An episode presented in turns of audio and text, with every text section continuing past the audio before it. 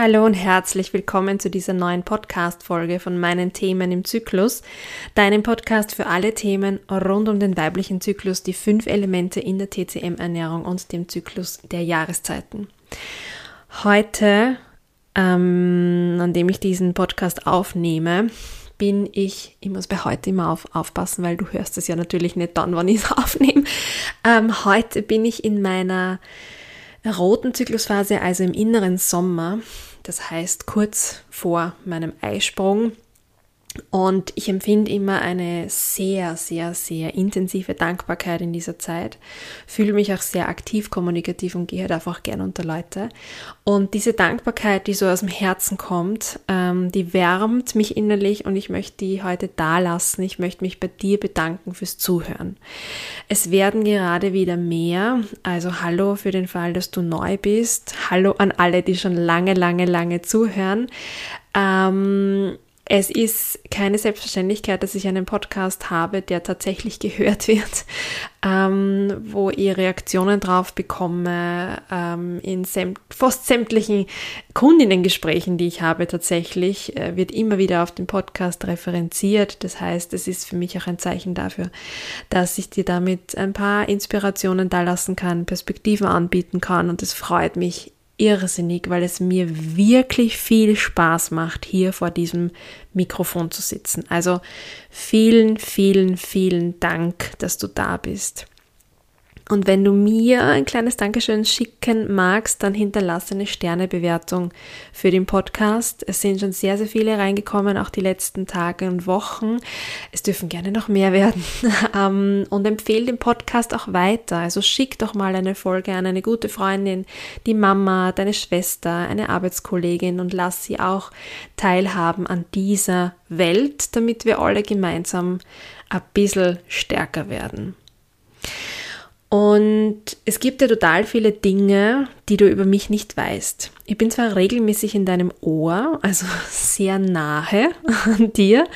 Ähm, du schenkst mir deine Aufmerksamkeit, aber natürlich weißt du noch lange nicht alles über mich und ich sehr, sehr wenig über dich, weil die Podcast-Hörer heute meistens auch sehr anonym sind. Gell? Also das, ähm, ja, ist halt einfach so.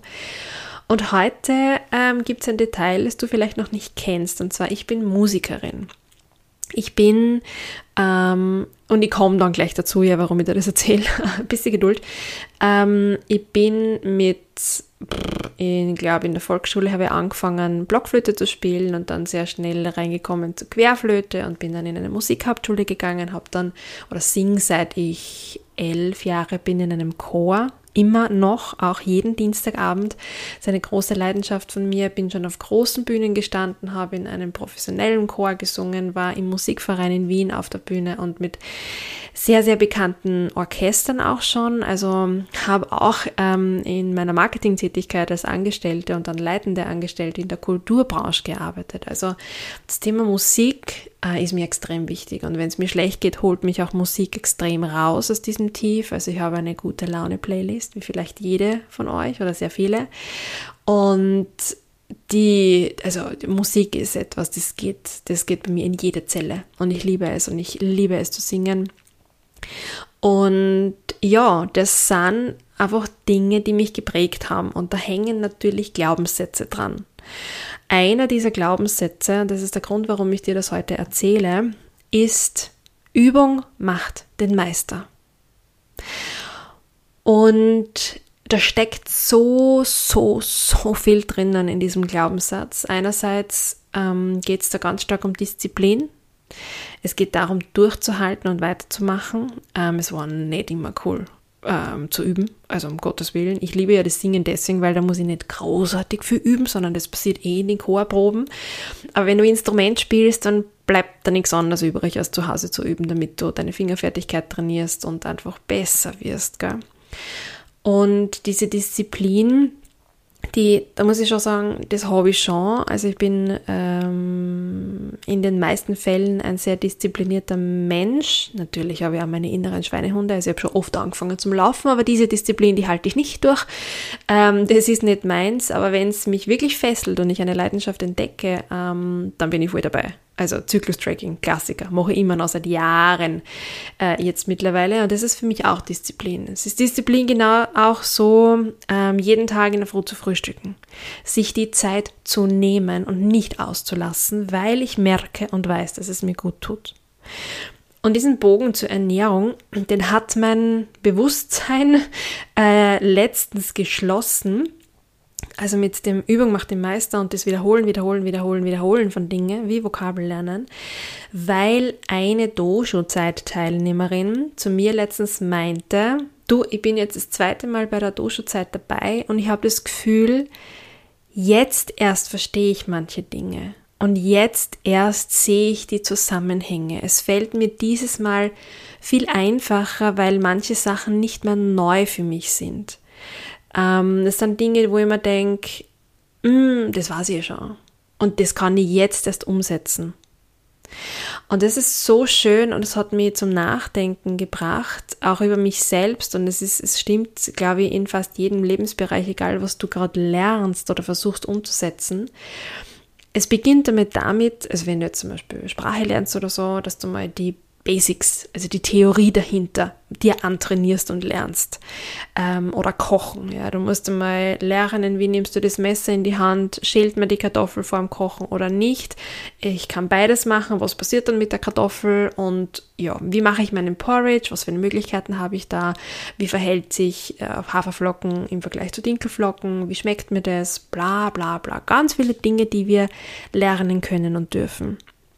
Und gerade wenn es so geht, darum geht, Gewohnheiten zu verändern oder so Programme zu machen, ja, und in neue Themen einzusteigen, dann die Vorfreude ist meistens sehr groß und wir erwarten uns auch sehr, sehr viel am Anfang. Also ich glaube auch bei der Dosho-Zeit, ich merke es immer wieder, die Motivation in den ersten Tagen ist unfassbar hoch, ja, weil man sich denkt, boah, jetzt tue ich mir was Gutes und jetzt schaue ich wieder auf meine Ernährung und dann geht es mir wieder besser. Hm? Dann machen das die, die Teilnehmerinnen sind vielleicht, wenn sie das erste Mal dabei sind, natürlich ein bisschen überfordert, weil je nachdem, wie tief drinnen man in dem TCM-Thema ist oder nicht, ähm, sind es neue Begrifflichkeiten und neue Sichtweisen und neue Perspektiven, was für mich schon komplett alltäglich ist ähm, und voll Sinn macht. Ja, da muss ich immer aufpassen, dass das Gegenüber, dass ich das Gegenüber nicht verliere. Aber das, was für mich so normal geworden ist, das basiert ja schlicht und ergreifend auf Übung, auf Training. Und das ist halt einfach auch nicht mit einmal getan. Ja, du kannst natürlich einmal in die Duschezeit gehen oder du kannst natürlich einmal eine ein Stunden Ernährungsberatung machen. Du kannst auch einmal dieses Buch über Akupressurpunkte lesen. Du kannst auch einmal das Buch zum Thema Zyklusphasen lesen. Aber das, was es dann in deinen Alltag bringt, das, was dann dein Leben verändern kann, was bei mir das Zyklustracking gemacht hat, das hat mich vom Burnout bewahrt das passiert nur, wenn du dran bleibst und übst. Und es ist bitter und es braucht vielleicht Stricherlisten. Es braucht vielleicht diese klassische To-Do-Liste am Tag, wo ich jeden Tag ganz stupide abhaken kann, wenn ich es gemacht und geschafft habe. Und es braucht vielleicht ein Belohnungssystem. Es braucht vielleicht jemanden, der zu dir sagt, hey, du hast es gut gemacht, mach weiter.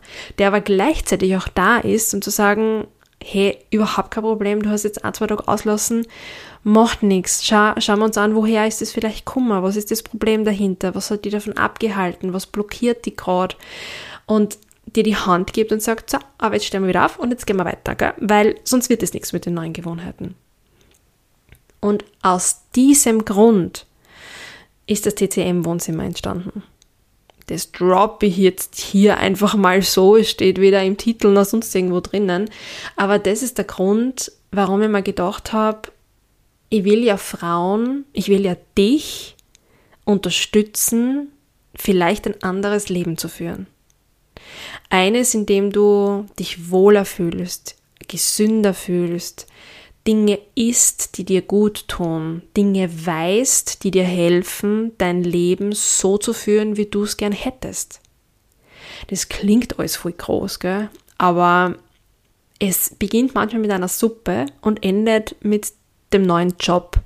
Kundin hat es zu mir mal gesagt, sie hat super begonnen zu essen durch meine Beratung und auf einmal hat sie ein komplett anderes Leben. Es hat sich so viel verändert. Und das ist aber auch der Grund, also sie ist dran geblieben und sie hat Dinge dann hinterfragt und haben sie nacheinander, haben sie Knoten gelöst, es haben sie Glühbirnen eingeschaltet und dann macht das Ganze für einmal einen Sinn. Es hilft aber, wenn du dir ein Umfeld kreierst, in dem du das auch tun kannst. Weil wenn du versuchst, neue Gewohnheiten zu etablieren, wie beispielsweise mehr Gemüse zu integrieren in deinen Alltag und du hast aber Familie, die total fleischlastig ist, dann gibst du wahrscheinlich irgendwann auf. Wenn, wenn dir keiner auf die Schulter klopft, wenn dich keiner motiviert, wenn keiner an, an der Laufstrecke am Rand steht und sagt, du magst es großartig, gib nicht auf, probier es mal damit und einfach da ist ja und dich auffängt, auch wenn es mal schwierig ist, dann wird das für dich auch schwierig. Und wir müssen diese Dinge nicht alleine machen.